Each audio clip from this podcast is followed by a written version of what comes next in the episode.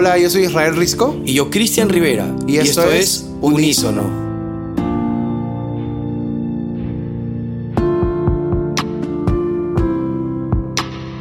Hey Isra, ¿cómo estás amigo? Hola amigo, ¿cómo estamos? Todo muy bien por aquí. Bien, bien hermano. Y justo hoy este episodio eh, queremos un poco hablar de lo que más allá de lo que está en tendencia, lo que está saliendo mucho en redes sociales, en noticias, y es una palabra que a veces la escuchamos y nos da hasta terror, ¿no?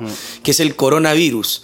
No sé si has podido escuchar de esta palabra, me imagino que sí. Hoy, día estamos grabando 7 de marzo del 2020 y ayer solamente salió eh, nuestro presidente aquí en Perú, que es Vizcarra, eh, dando un, anuncio de que acababa de descubrirse el primer paciente infectado del coronavirus que llegó a Lima. Así que todo el mundo está con histeria, está con, ah, con muchos sentimientos encontrados. Nosotros mismos en casa nos, nos, llevamos la, la, sorpresa, ¿no? Y, y, a veces no sabemos qué hacer, pero queríamos hacer este episodio, primero como para calmarnos un poquito nosotros mismos, creo. Exacto, exacto. Eh, y también para dar algunos consejos y también ver lo que, lo que la palabra de Dios nos puede ayudar a pensar, a actuar en estos momentos. ¿no? Entonces, Isra, eh, queremos hablar un poco de este coronavirus, de este virus que ha despertado ansiedad, que ha despertado nervios, eh, que la gente de alguna u otra manera pues está un poco en pánico. Y este coronavirus, para que sepan, es proviene eh, de un síndrome que se llama SAR, que significa síndrome respiratorio agudo grave.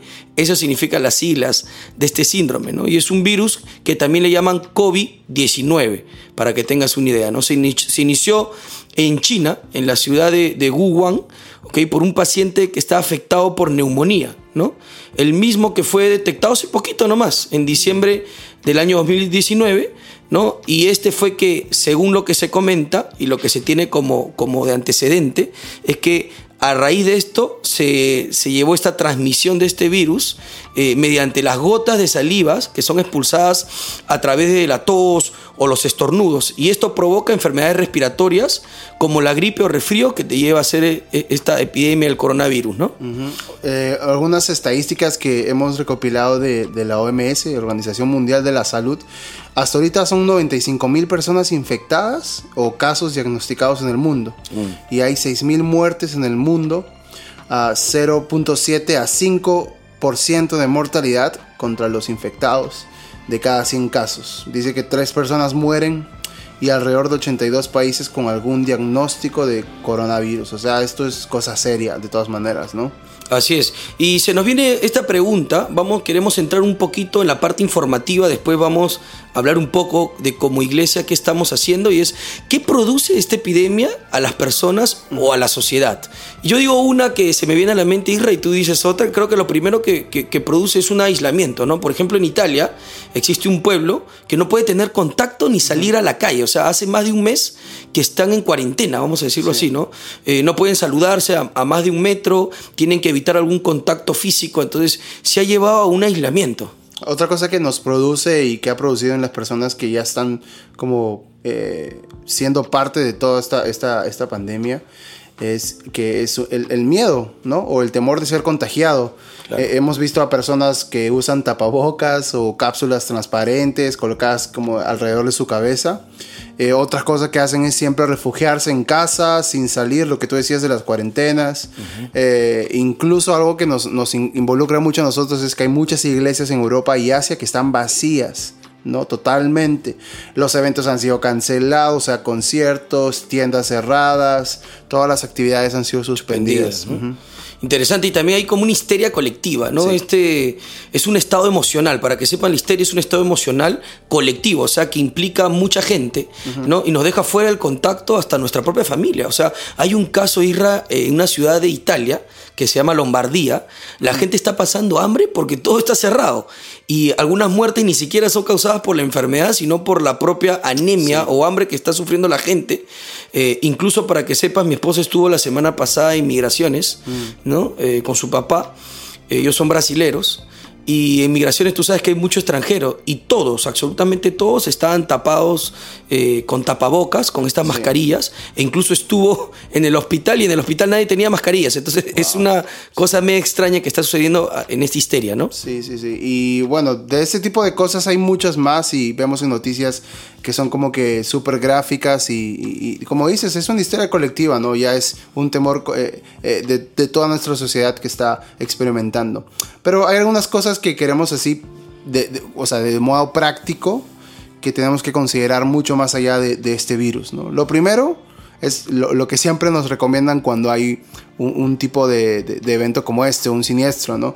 Guardar la calma que no nos asustemos, pero es importante la prevención. No necesitamos mascarillas de uso médico, porque incluso dicen que las mascarillas eh, son fuente de contagio, ¿no? Y también hay otras eh, cosas prácticas, Isra, que van más allá del coronavirus. Es algo que siempre nos han enseñado desde pequeños, ¿no? Como por ejemplo, la limpieza siempre debe ser un hábito, o sea, no solo por el virus, sino por, porque tenemos que siempre lavarnos las manos, por ejemplo, eh, no sé, no tocarse los ojos con manos sucias, ni llevarse cosas o la mano sucia a la boca. Creo que eh, es algo que siempre tenemos que tener en consideración y no asustarnos, y no es algo que desde pequeños tu mamá te dijo, oye, no late las manos antes de comer, ¿no? Entonces son cosas que tenemos que tener en práctica, ¿no? igual cuando uno estornude o tosa, te tienes que tapar, ¿no? Eh, porque además es un símbolo de respeto hacia la persona que está enfrente o alrededor tuyo, ¿no? Eh, otro consejo que podemos darte práctico es que no te angusties o asustes por si estás resfriado o gripe, porque no todo es coronavirus, puede ser simplemente la humedad o una alergia que tú tienes, ¿no? Y algo muy importante es que tenemos que ayudar a la gente, ¿no? Que no, no, no hay una palabra que, que creo que está muy de moda y que como que grafica bien la actitud de algunas personas es que somos mezquinos muchas veces, ¿no? Si vemos algún resfriado, ¿no?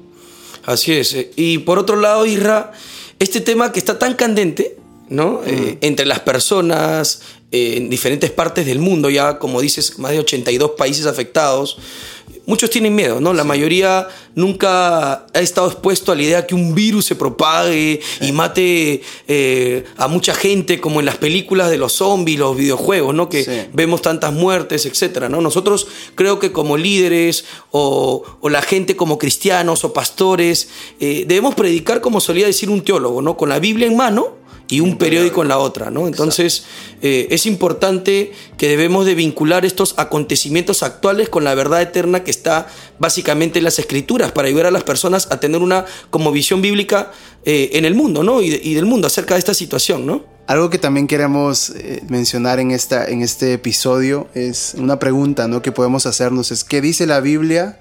Sobre la muerte, no exactamente sobre el coronavirus, sino algo como mucho más eh, intenso, ¿no? ¿Qué dice la Biblia sobre la muerte y cuál debería ser nuestra perspectiva al respecto? Porque todo, sinceramente amigos, se trata de perspectiva. Hebreos 2, 14 al 15, les dejo este, estos dos pasajes, dicen, por consiguiente, ya que los hijos de Dios son de carne y hueso, o sea, humanos de verdad, Jesús también compartió esa misma naturaleza de carne y hueso para así anular por medio de su muerte al que tiene el dominio de la muerte, al diablo, y poder librar a los que vivían siempre en esclavitud por temor a la muerte. El primer punto que podemos ver qué nos dice este pasaje y que estoy seguro muchos pasajes nos dice acerca de la muerte. Eh, es, lo primero es que Jesús se convirtió en uno de nosotros. Mm. Eso es una verdad histórica y, podemos tener en cuenta de que en medio de nuestros temores, de los peligros, de este tipo de histeria que hay como eh, por el coronavirus y virus y, y tantas cosas que han habido siempre, tú y yo podemos estar seguros que tenemos un Dios que se preocupa por nosotros, por el simple hecho y por el gran hecho, mejor dicho, que Él se hizo uno de nosotros y entiende por lo que nos afrontamos, ¿no? Él ha sido testigo de, de ah, gente enferma, de la histeria de la gente, así que él sabe exactamente eh, lo que nos está pasando, lo que sentimos. Como punto número dos, es que Jesús murió para romper el poder de la muerte y el diablo. Y me encanta esta frase, Isra, que dice, la muerte ha perdido su mordisco y Satanás ha perdido los dientes. ¿No? Jesús tomó la muerte sobre sí mismo para que toda la humanidad pudiera vivir para siempre con Él. Jesús entregó su vida, Isra, para que la muerte no tenga poder sobre nosotros. Así que te digo desde aquí es, no te preocupes. Jesús ya venció a la muerte. Y esa muerte que Él venció es para darte libertad. Y de alguna otra forma no vivas condenado o con miedo, sabiendo que mañana puedes morir por el coronavirus o que puedes morir por contagiarte. Tranquilo, ten paz y calma porque Jesús venció a la muerte. Sí, el, y el 3, que, que es la última parte del versículo, eh, el punto 3 es Jesús nos liberó del miedo a la muerte. No solamente tenemos que ah, estar seguros de que Él eh, fue como nosotros y experimentó eh, miedo por nosotros, sino que también tenemos que estar seguros de que Él nos liberó del miedo a la muerte. Él conquistó la muerte y aquellos que, como tú y yo, que hemos puesto nuestra fe en Jesús, no debemos tener miedo y, eh, a la muerte. Como dijo el apóstol Pablo, ¿no? ¿se acuerda ese versículo en Filipenses 1.21 eh, que dice, para mí el morir es ganancia? Así que tenemos mucho más motivos ah, por estar felices, por estar eh, con esperanza. Si es que de repente esto se pone como mucho más serio, ah, saber que tenemos una eternidad ganada por la cruz con Cristo Jesús, ¿no? Wow, tremendo. Por eso hemos hecho aquí con Isra cinco razones por la cual todos nosotros debemos estar unidos en oración. Creo que, Israel, la oración es importante, la oración eh, trae poder, la oración trae comunión, llamamos también al Espíritu Santo para que eh, nosotros no estemos solos en esto y pedir en oración varias cositas. Y entre esas tenemos cinco razones por las que orar. Entonces creo que la primera es orar porque caminemos con fe y sabiduría, ¿no? Si nos concentramos en lo que dice el Salmos 91, tan conocido, es que Él habita al abrigo del Altísimo, morará bajo la sombra de la omnipotente potente, ¿no? Diré yo, oh Jehová, esperanza mí, castillo mío, mi Dios, en quien confiaré, ¿no? Y me encanta lo que dice el 3, y él dice, él te librará del lazo de cazador y la peste destructora. Y finalmente el 6, ni la pestilencia que ande en oscuridad, ni mortandad que en medio del día destruya. Él ya nos ha librado. Pidamos para andar con fe y sabiduría ante esta situación. Y la fe es tener confianza en lo que no se ve. ¿No? Y la sabiduría, el discernimiento para saber qué decisiones tomar ante esta situación.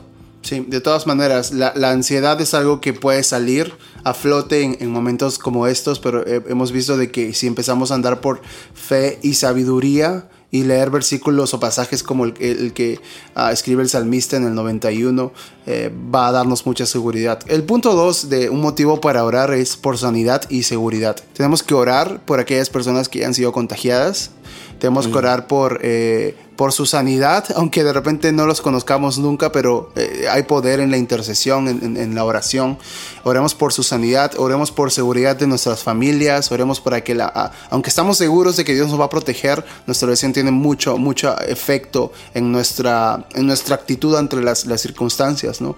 Eh, algo que decías, evitemos la histeria colectiva, ¿no? Porque nos lleva al pánico, nos lleva a la ansiedad, a alterar nuestras emociones y este miedo produce una suerte de terror e inseguridad y empezamos a desconfiar del poder y seguridad que existe en Dios, ¿no? Entonces, ah, cuando nos enfocamos en que Dios es sanador, que Dios es nuestro abrigo, eh, cuando leemos eh, pasajes como el que vamos de leer, tenemos, vamos a tener mucha seguridad en, medio de, la confusión. Wow, tremendo. Y creo que otra razón importante por la que tenemos que orar es por las oportunidades de compartir el Evangelio. Esto me encanta, Isra, porque tenemos que aprovechar esta situación para compartir de Dios, hablar acerca de su amor, poder, relación y su palabra.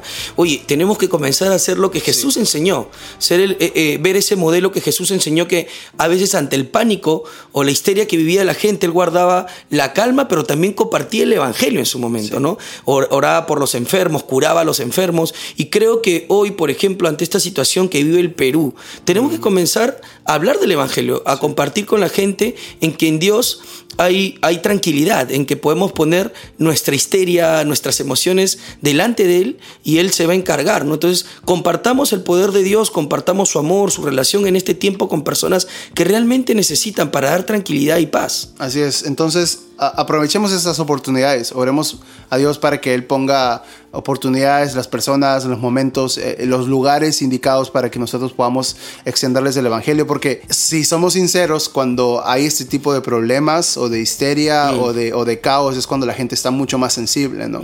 A los que nunca pensaron que de repente eh, podían ablandar su corazón para escuchar el Evangelio, o ahora lo pueden hacer y es nuestra oportunidad. El punto cuatro ah, de un motivo para orar es por sabiduría en las tomas de decisiones. Esto viene desde nuestra familia, desde los gobiernos, desde la gente que está en los, en los rangos más altos, eh, las iglesias, tenemos que ser responsables, ¿no? Tenemos que ser gente sabia a la hora de tomar nuestras decisiones. Eh, no te distraigas por lo que verdaderamente tiene sentido, porque tenemos que estar prevenidos pero como tú dices, no distraídos, ¿no? Eh, y acá viene una pregunta que de repente podemos hacernos como, como iglesias, como organizaciones, que es si debemos seguir reuniéndonos como iglesias, como comunidad, porque uh, no solamente las iglesias grandes, uh, que es donde hay más eh, gente, o donde hay más este, congregantes todos los fines de semana, eh, tenemos que hacernos esa pregunta. Si no, de repente, no sé, tiene que ver mucho con eh, la ciudad donde estás, uh, qué, tan, qué tan poblada es la ciudad donde estás, uh, o de repente tu iglesia es pequeña y tú dices, no, no hay problema con eso, ¿no? Pero hay gente que se va a alarmar y hay gente que, que va a tomar decisiones. Entonces tenemos que orar a Dios para que nos dé la sabiduría para dar paz a nuestra iglesia, no solamente con la palabra, sino también con decisiones como, por ejemplo, reunirnos o no. Una iglesia muy grande anunció de que iban a seguir reuniéndose, pero sí dio consejos de salud, de salubridad, ¿no? Como el de si lo prefieren evitar uh, no darse las manos, siempre estar lavándose las manos.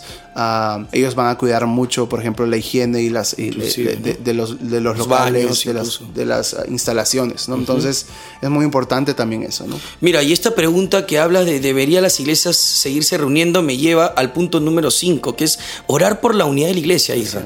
Creo que es importante ahí donde nosotros estamos como ministerio, movimientos, como iglesia, es por orar por esta unidad. O sea, ya Israel nos contó que nace en Europa, hay una limitación grande en cuanto al reunirse. O sea, sí. el gobierno ha declarado cuarentena, la gente Imagínate. no puede salir a reunirse. O sea, Tampoco es hacer de esto un caos ni una histeria colectiva, pero sí es importante el hecho que estemos unidos como iglesia. Sí. Y aquí no hay marcas, ni denominaciones, ni, ni tipo de iglesia, sino todas con un solo cuerpo, ¿no? Uh -huh. Que es lo que, lo que Cristo representa. Entonces, de alguna otra forma, estemos unidos, oremos por, por, por unidad, oremos para que eh, las iglesias también tomen conciencia y aprovechar esto para poder compartir este evangelio que le hemos dicho en unidad uh -huh. y poder seguir mostrando a Jesús detrás de nosotros para que eh, llame a la calma. ¿no? Quería dar este punto. Eh, sabemos que, que, que, el coronavirus, este virus es altamente, se está regando por todo el mundo, ¿no? Pero llamemos a la calma. O sea, eh, según la estadística que nos muestras, tiene 0.3% a 5%. Entonces, inclusive en China de 90 mil han muerto 3 mil personas. La neumonía mata más. El virus de la influencia mató mucho más gente. Entonces, mantengámonos con calma y no seamos mezquinos como iglesia, ¿no? Esta unidad habla de ser colaborativos, de estar juntos y creo que hacia ahí deberíamos de, de ir, ¿no? Así es. Y bueno, hoy queríamos hacer algo diferente, pero sentíamos en nuestro corazón el poder orar eh, primero por ti, eh, el orar por nuestra circunstancia, el orar por los momentos que estamos pasando, que creo que son indicios de que, uh, de que Cristo está cerca, definitivamente. Uh, pero también que son, son oportunidades perfectas, como lo hemos dicho, para poder compartir el Evangelio. Así que queríamos orar por ustedes. Uh, yo voy a empezar, Cristian va a continuar y, y damos por terminado este episodio. Amado Dios, gracias por este tiempo, gracias por darnos el privilegio de desde aquí, desde, nuestro, desde nuestra ciudad, eh, poder compartir un mensaje de esperanza a las personas que están escuchando. Te pedimos sabiduría, te pedimos paz, te pedimos confianza, te pedimos que nos des uh, dirección uh, para poder guiar a nuestras iglesias, a nuestras familias, a nuestros hijos, a nuestra familia entera en Cristo Jesús también.